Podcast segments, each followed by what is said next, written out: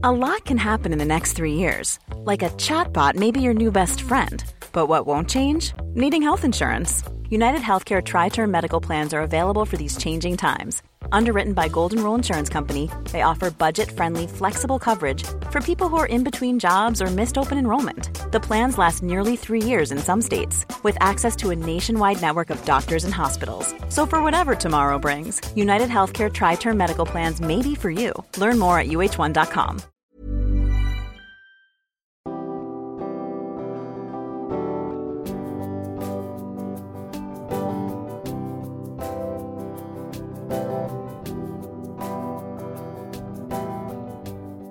Bonjour et bienvenue dans Milkshaker, le podcast qui agite les idées reçues sur l'allaitement. Je suis Charlotte Bergerot-Palisco, la maman d'un petit garçon de 4 ans, et dans la vie je suis ostéopathe spécialisée en périnatalité. J'ai destiné ma pratique aux femmes et aux enfants, en particulier dans cette période charnière autour de la grossesse, de la naissance et du postpartum, avec une spécificité, permettre aux bébés de mieux téter pour mettre en place un allaitement serein en libérant les bébés des tensions qui les empêchent de téter correctement. Ce podcast, je l'ai imaginé pour vous offrir des témoignages variés, des expériences de familles qui ont allaité plus ou moins longtemps et avec plus ou moins de facilité. Ici, vous découvrirez l'allaitement sous toutes ses coutures. Vous pourrez aussi vous informer auprès de professionnels, tout spécialisés dans le domaine, qui vous apporteront lors d'épisodes experts les informations les plus justes et vous permettront de vous orienter en cas de difficulté. Mon objectif, il est très simple, offrir ces informations à toute mère, famille et tout professionnel qui souhaite se renseigner sur le sujet que chacun puisse faire ses choix de façon éclairée et casser les idées reçues qui circulent pour vous rendre l'allaitement plus accessible, plus facile, normal, banal même, et ce qu'importe vos envies et votre projet. Ce qui aide ces informations à se diffuser pour que le plus grand nombre puisse en bénéficier et qui permet à Midchecker de continuer de s'agiter, c'est vous, par vos partages autour de vous, sur les réseaux, vos écoutes, mais aussi vos notes ou étoiles sur les plateformes d'écoute. Alors je vous serais très reconnaissant de prendre une minute pour soutenir ce projet. Maintenant, place à l'épisode. Dans l'épisode précédent avec Juliette, les troubles de l'oralité de son premier enfant ont été évoqués à différentes reprises. Comme cette problématique est très fréquente et qu'on l'a déjà en partie abordée avec Marie Ruffier-Bourdet dans les épisodes autour de la diversification, 42 et 68 particulièrement, j'ai eu envie de creuser le sujet avec Juliette, savoir comment se passe le quotidien avec un enfant qui mange peu, voire très peu, et est très sélectif dans le choix des aliments. Comment s'est-elle rendue compte qu'il y avait un problème? Comment s'y est-elle prise? Où a-t-elle pris de l'aide? Qu'est-ce qu'elle a pu mettre en place à la maison lors des repas pour que son fils mange? Un épisode court pour faire le focus sur cette partie de l'histoire de Juliette. Parce que les problématiques de succion peuvent être associées aux troubles de l'oralité, il me semblait important de développer. Je vous souhaite une belle écoute. Donc Juliette, euh, on s'est parlé euh, la semaine dernière, on va dire, ou il y a deux semaines, j'en sais rien, on verra, euh, pour, pour que tu nous racontes ton histoire d'allaitement et est ressorti ce, trouble de l'oralité dont tu parles pour ton fils. Mm. J'aurais aimé qu'on revienne rapidement là-dessus pour que tu nous racontes un peu comment ça s'est matérialisé chez vous, quels impacts ça a eu et quelles solutions vous trouvez au quotidien pour bah, pour, que, pour que ça se passe le mieux possible et que, que, ton fils puisse manger. Mmh. Tu nous disais, en fait, tout ça a commencé très tôt, puisque dès le démarrage, l'allaitement n'a pas été facile, finalement. Euh, que ce bébé avait du mal à, à, bien téter, il te faisait mal. Et puis qu'en mmh. fait, euh, arrivé à la diversification, il s'est mis à pas tellement bien manger. Alors déjà, c'était un bébé qui tétait énormément. Ouais, il tétait. Alors, il a... c'est un bébé qui avait un reflux. D'accord. voilà. Il avait un reflux interne. Donc, euh, il tétait beaucoup pour se soulager, je pense, de ce reflux. Euh, il tétait peut-être beaucoup aussi parce qu'il était peut-être pas très efficace au sein. Ça, je sais pas trop. Euh, et il tétait beaucoup parce que globalement, c'est un petit garçon qui est assez anxieux et qui, je pense, se rassurait beaucoup avec le sein. Donc, quand il était bébé, bon, bah, il tétait 12-14 fois par jour. C'était classique. Mmh. Euh, sauf que ce nombre de tétés n'a pas diminué vraiment euh, avec le temps, et c'est vrai qu'à 18 mois, il tétait encore 10 fois par jour, 12 euh, fois par jour. et effectivement, à 4 mois et demi, je pense, on s'est dit on va commencer la diversification. Et ça ne l'intéressait pas du tout. C'est-à-dire que il, bah, il ouvrait pas la bouche. Il regardait ailleurs. Ouais, vraiment, il prenait une cuillère et puis c'était fini, quoi. Donc au début, on s'est dit, il est pas prêt, après tout, avant c'était six mois les recommandations. On, attend un peu, on fait une pause de 2-3 semaines, on réessaye. Et en fait, bah, il mange à chaque fois deux cuillères, trois cuillères, et puis, et puis il s'arrête là. Et les quantités n'augmentent pas. 7 mois, 8 mois, 9 mois. Euh, ça n'augmente pas. T'as l'impression qu'il faut le euh, forcer déjà à manger T'as l'impression que c'est un peu du forcing de lui filer ses quelques bah, cuillères ou Moi, je le, alors, je le force pas du tout. Euh, donc dès qu'il montre qu'il en veut pas ou plus, j'arrête. Je me dis, bah, je vais pas le traumatiser, je le force pas. Donc non, les deux, deux trois cuillères, ça va. Je sens qu'il est quand même un petit peu curieux, mais qu'il y a un truc. Ouais. Voilà. Bon, ça lui suffit quoi. Ouais, pas plus que ça. Donc après, euh, bah, tout le monde donne un peu son avis. Hein. Ah oh, bah, moi, mon... Donc euh, ma belle-mère qui me dit bah, que mon mari c'était pareil, il mangeait rien quand il était petit, que ça va venir. La nounou, donc il commence la nounou quand il a 9 mois, elle me dit non mais avec moi il va manger, vous inquiétez pas. En fait, bah il mange pas non plus avec la nounou, peut-être un peu plus à certains repas, mais vraiment. Et puis, on commence à être suivi à l'hôpital parce que sa courbe est vraiment pas terrible du tout. Donc, on fait les examens pour vérifier qu'il n'y a pas de soucis euh, physiques. Mhm, bien sûr, de croissance. Il n'y a rien. Ouais. Euh, et puis, on me dit que c'est à cause de l'allaitement, qu'il est euh, tellement accro au sein qu'en fait, la nourriture solide ne l'intéresse pas. Oui, alors qu'en fait, même au sein, s'il tête autant, c'est qu'il prend juste ce qu'il faut, quoi. Mais Ouais. En fait, c'est ça. Il est un peu, il est un peu en mode survie. On se dit avec mon mari, en fait, il prend vraiment ce qu'il lui faut pour se maintenir. Enfin, voilà, genre le minimum, quoi. Euh, et, euh, et à 18 mois, donc j'arrête d'allaiter parce qu'à force de. Voilà, les médecins me disent que c'est à cause de l'allaitement, je finis par craquer. Et en me disant, ok, on va bien voir, ça se trouve, ils ont raison. Et en fait, ça change rien. Et euh, voilà, et bah en fait, euh, après c'est une espèce d'errance pendant très longtemps, où en fait on comprend pas, on se dit bah c'est juste, c'est pas son truc. Euh. Mm. Donc on essaye tout, toutes les textures, tous les machins.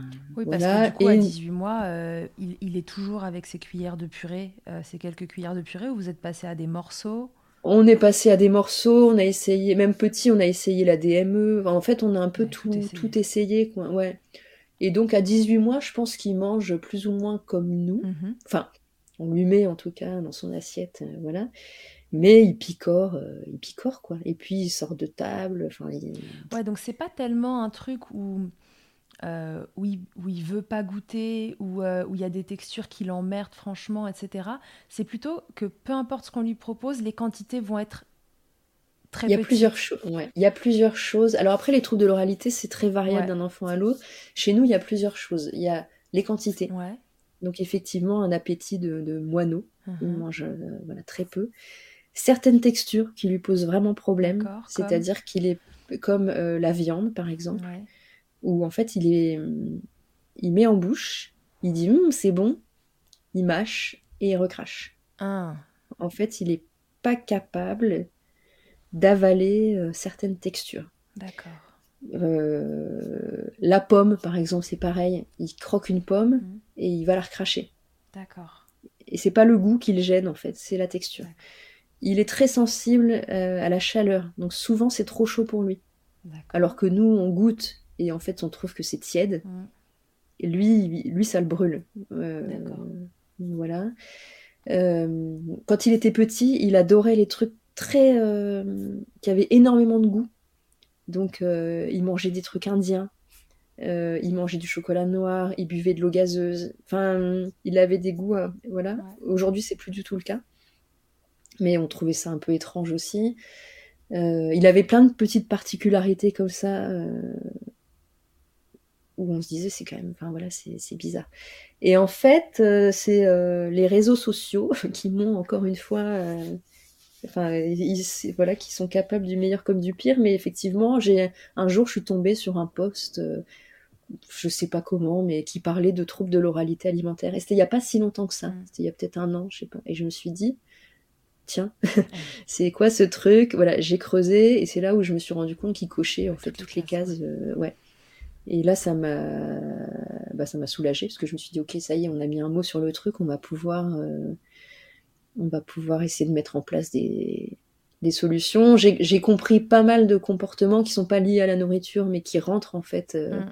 qui sont assez typiques. C'est-à-dire que tout petit, euh, il voulait pas toucher. Même maintenant, hein, le sable, par exemple, ça le gêne. Euh, il, quand il était petit, quand on le mettait sur de la pelouse, mm.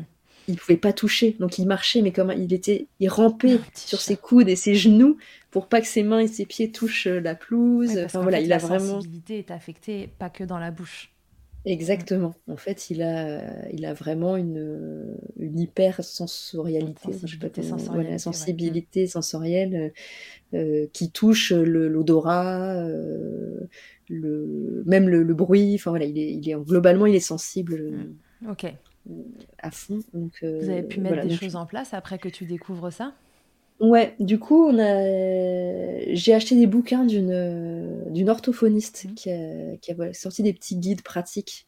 On a fait pas mal d'exercices, euh, notamment de patouille. Euh, je lui ai acheté du slime, par exemple. Il était incapable d'approcher son doigt de du slime là, ce truc euh, visqueux. C'est quoi les petits Maintenant, il a... que t'as acheté Alors c'est le compte Instagram, c'est parents équipés. Ah bah oui, bien sûr. Ouais, voilà. Et, euh, et, elle a fait deux petits guides, un pour les le 0-3 ans, je crois, puis euh, après, euh, à partir de 4 ans. j'ai acheté les deux et on a fait pas mal d'activités. T'as du sable, tu sais, du sable magique, là, mm. je sais pas comment ils appellent ça. Euh, on a fait des activités où euh, on a mis ces, genre, ces dinosaures en plastique dans du ketchup, dans du chocolat, du fromage et tout. Ouais, complet. Ensuite, il a donné le bain. Voilà, il y a plein de petits trucs comme ça, mais pour vraiment le faire, euh, qu'il accepte en fait de toucher, de sentir, parce que les odeurs pouvaient le gêner affreusement. C'est-à-dire si on, il était à table avec nous et qu'on ramenait, je sais pas, par exemple, il déteste les œufs, l'odeur des œufs. Donc si nous on se faisait un œuf et qu'on le mettait à table, il fallait qu'il quitte la table. Ça le. Ouais. Voilà. Et ce qu'avant, je pense à une autre époque, on aurait pris pour des caprices et tout. Mais encore aujourd'hui. Hein. Oui, encore. Oui, oui, voilà. Moi, je, sais qu'en fait, non, vraiment pour lui, c'est. Euh, c'est insupportable. Donc on a fait pas mal de patouilles. On a vu une orthophoniste aussi avec mhm. laquelle on a fait quelques séances. Euh, et alors comment ça s'est amélioré? Alors je je sais pas ce qui a aidé, mais en tout cas, un petit peu à la fois, il a accepté de goûter des nouveaux trucs. Ouais, là où avant, euh, ça n'aurait pas été euh, possible. Ouais, pendant très longtemps, il voulait plus, plus, plus goûter euh, de nouvelles choses. Des choses qu'il aimait avant, il voulait plus toucher. Enfin, il y a aussi des périodes, c'est assez, c'est un peu les montagnes russes. Mm. Des fois, il fait des gros progrès, puis des fois. en fonction de comment il, va, s'il est fatigué et tout ça aussi. Hein, Exactement. ouais. En fait, on est sur des troubles de la sensibilité, sensorialité, donc du coup, Imaginez-vous que tout ça, c'est de la, c'est de l'information neurologique en fait, qui est un peu euh, erronée, perturbée. Donc si mm. vous vous êtes fatigué, enfin, voilà, enfin, tous les seuils de déclenchement, euh, ça baisse quoi. Ouais, exactement. Donc là, typiquement, il a donc il vient d'avoir une semaine de grippe. Et euh, ah ouais, bah là on est en, ouais, on est en rechute totale. Il veut, il veut rien manger ou que des gâteaux. Enfin voilà. Mais du coup, moi, je, je suis aussi dans un lâcher prise total par rapport à ça, c'est-à-dire qu'il mange un peu ce qu'il veut. Euh, j'ai renoncé à lui faire des trucs équilibrés en fait. Euh. oui, il faut qu'il mange. Faut qu'il mange, voilà. Donc euh, je lui fais ses aliments copains, ce qu'on appelle les aliments copains. Donc c'est les trucs. Ah, pendant un moment c'était des knackis, donc il mangeait des knackis tous les jours. Franchement, mais ça marchait pas les de... du boucher. C'était des Non, bah c'était les knackis. Ouais, ouais. Ah bah si ça n'a pas la même forme ou la même couleur ou voilà, ah bah ça, ça marche pas. Euh, les pâtes. Les pâtes ça marche, les frites ça marche, non? Alors non, les frites ah c'est très récent. Il a mangé ses premières frites cet été. Ah c'est vrai? Ouais. Ah ouais, ouais, ouais, ouais, parce que moi je me disais les nuggets, enfin tu sais, je sais pas, les trucs que tous les enfants en général, Les trucs, on euh. appelle ça les textures croustilles fondantes, tu vois, ça croustille et après c'est facile à, déglutir. En bah général, ça marche bien dans les euh, de Les frites, euh, non, c'est assez récent et encore il en mange, il en mange trois, quoi. Ouais, d'accord. on est toujours sur des petites quantités. Mais du coup, il grignote beaucoup. Enfin, mais c'est c'est un deuil, c'est un deuil. c'est peut-être un grand mot, mais bah, voilà, quand j'étais enceinte, je me disais, mon fils, je vais lui faire des trucs, des petits légumes, maison, euh, du bio, mm. euh, il va manger super équilibré, tout ça. Et puis en fait, bah voilà. Bah il adore les biscuits Milka euh, ou chocolat blanc, gaufrette, là, bah du coup, euh, il en mange. Ouais, lâcher prise. Voilà. Hein, lâcher prise. Ah bah, ouais, complet. complet. Et parce que bah, il faut qu'il ait ses calories quand même. Ouais, bah bien sûr. il faut qu'il mange. Donc voilà, donc les aliments copains à fond. Et puis j'ai acheté, alors là, ça c'est le truc, c'est c'est un business aussi. Euh, mais j'ai acheté une assiette en fait où il y a une espèce de petite récompense à la fin, ouais, les chemins. et cachée. Là. Ouais, voilà, exactement. Donc euh, ça le fait pas forcément manger plus, mais ça le fait venir à table déjà. Euh, ça lui donne envie de venir à table mm. parce qu'il sait qu'il va avoir sa petite surprise et c'est déjà pas mal parce que c'est aussi une bataille pour le faire pour qu'il vienne à table. Bah oui, en fait, bien hein. sûr, c'est pas un moment agréable pour lui. Ouais. Mm. Exactement, avec des gros troubles de comportement. Euh, enfin, c'est-à-dire que il peut faire des crises. À un moment, il jetait son assiette. Euh, enfin, ah c'était vraiment trop. Il n'arrivait pas à gérer. Là, c'est plus en ce moment. Euh, il va venir à table et s'il y a un truc qui le gêne, le, le bloque ou je sais pas, il va dire je suis fatigué et il va se genre se devenir tout mou et poser sa tête sur la table pour un peu et je pense c'est une façon de éviter, ouais, de fuir un peu la, la situation, quoi. Donc voilà, donc c'est un combat un peu quotidien. Ouais, le trouble de l'oralité, c'est vraiment au quotidien, plusieurs fois par jour. Ouais. Euh, c'est C'est chaque repas, chaque. Ouais, Je pense que c'est important d'en parler parce que bon là, on parle d'un trouble de l'oralité bien installé et puis qui en fait, euh, euh, voilà, a toujours été. Mais mm. les enfants, à un moment ou un autre, passent par une phase de régression avec la nourriture. Ouais. Et je peux en parler. J'ai un, un, gamin qui a très très bien mangé au démarrage et puis voilà, en ce moment euh, s'il regarde un, un potiron, une patate douce et des trucs comme ça, c'est même pas envisageable. Euh, hier soir, je lui ai fait le chemin dans l'assiette, machin, avec les trucs. Euh, et, voilà, et parce qu'il n'a pas de trouble alimentaire vraiment au démarrage, il me l'a mangé ma patate douce avec un petit fromage en plus dessus et un peu de sauce, mm. mais il m'a regardé genre, bon, et voilà, et je lui dis, bah écoute, c'est super que tu aies réussi à goûter, maintenant j'ai compris, t'aimes pas ça, on retentera plus tard, quand tu seras plus grand, sûrement t'aimeras. Mais c'est, il y a quand même, quoi qu'il arrive, dans la vie d'un enfant, des, phases de régression et rentrer en opposition avec. C'est vrai que voilà, leur, toujours leur proposer de regoûter, c'est important. Rentrer en opposition avec ne fait, fait, plus de mal que de bien. Et je pense que c'est important de le répéter et de se dire que voilà, l'important à la fin, c'est qu'ils mangent et puis qu'ils gardent pas une expérience euh, trop désagréable de la nourriture parce que sinon, oui, ça, ça, installe le truc sur le long terme. Ouais, ouais, ouais. Et nous, ce qu'on a pas mal euh, fait aussi, c'est que on force jamais à goûter. Mm. En fait, les, orthophonistes disent euh, goûter, c'est la dernière étape. Et voilà. Et avant, il y a, euh, mais il y a plein d'étapes qui sont. Euh, quand je quand je dis ça à des gens qui sont pas concernés, ils me regardent genre mais oh là là, c'est n'importe quoi. Mais en l'occurrence, chez nous, ça marche bien. La première étape, c'est d'accepter que l'aliment soit présent à table.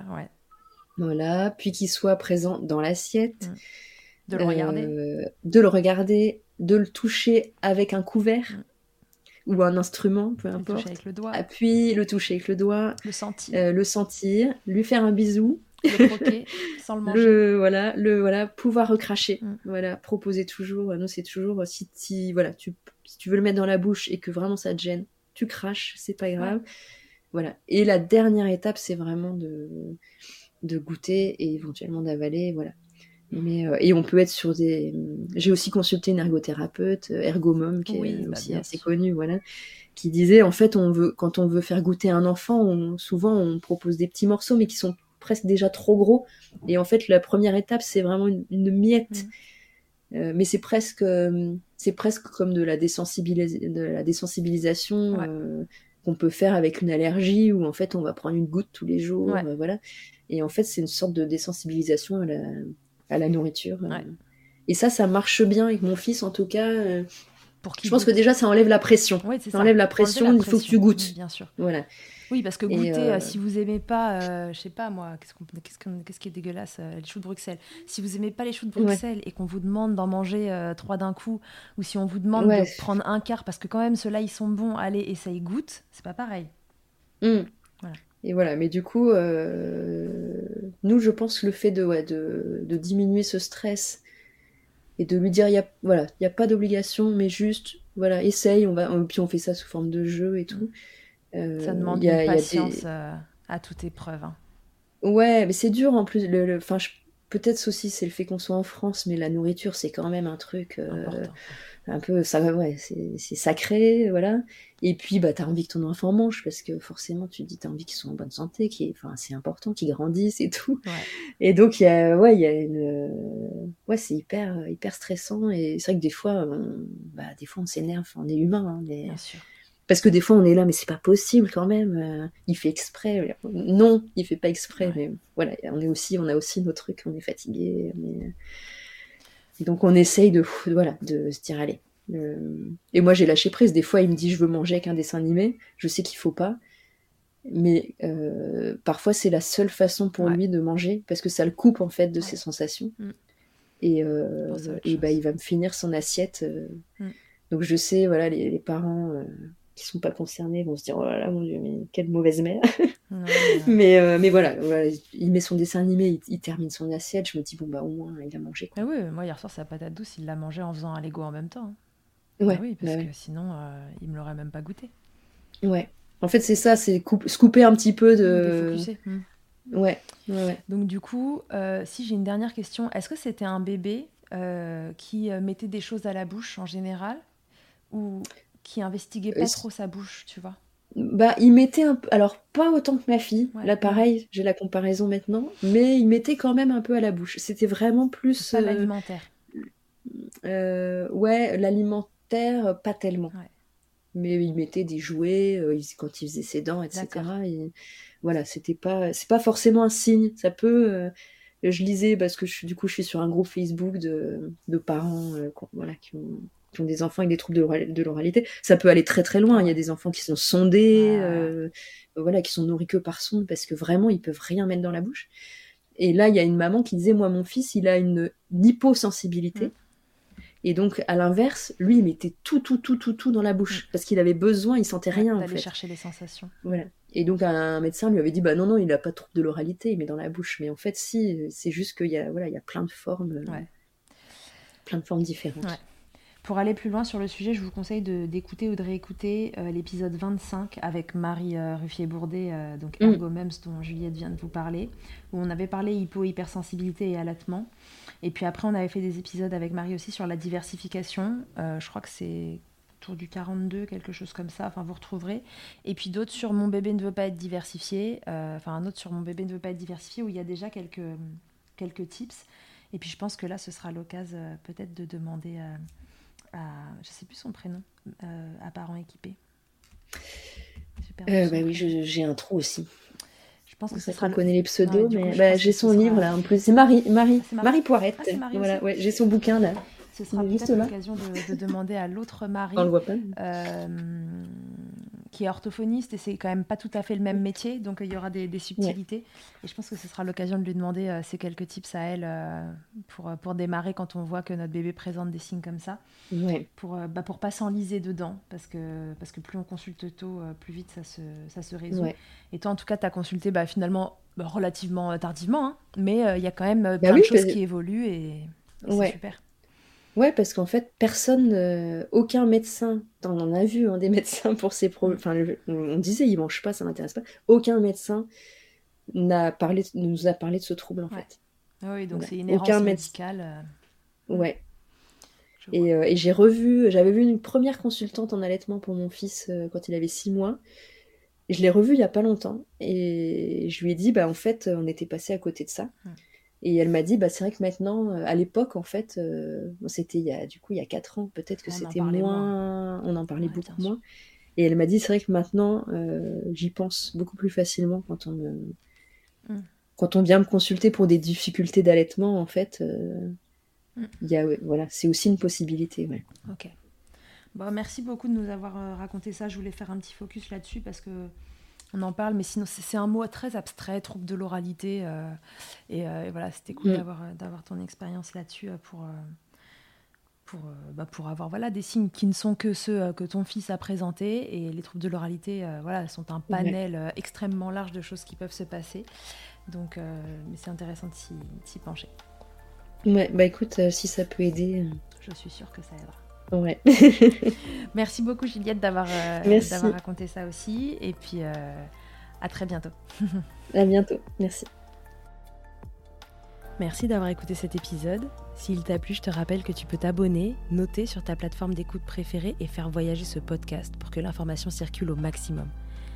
Et si toi aussi ton histoire vaut le coup d'être entendue, que tu as envie de réagir à l'un des thèmes abordés dans le podcast avec ton expérience, tu as la possibilité de me laisser un vocal de maximum 5 minutes pour me raconter ton histoire ou un épisode marquant de ton allaitement. C'est très simple, tu te sur mon site internet milchecker.fr, tu cliques sur le lien qui s'affiche pour témoigner et peut-être que tu t'entendras bientôt dans un épisode.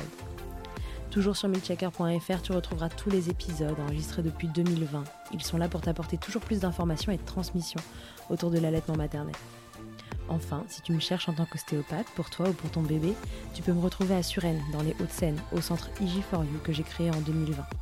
Tu y trouveras aussi une équipe de thérapeutes spécialisés dans la prise en charge de la femme et de l'enfant, pour plus d'infos, rendez-vous sur le site ig4u.com, IG ça s'écrit Y-G-Y, et sur Doctolib pour la prise de rendez-vous.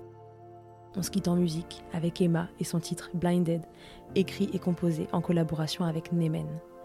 Je te dis à très vite pour un nouvel épisode, d'ici là, à tous, n'oubliez pas, prenez soin de vous, m'y checkez autant que vous le voudrez et bousculons ensemble les idées reçues sur l'allaitement maternel.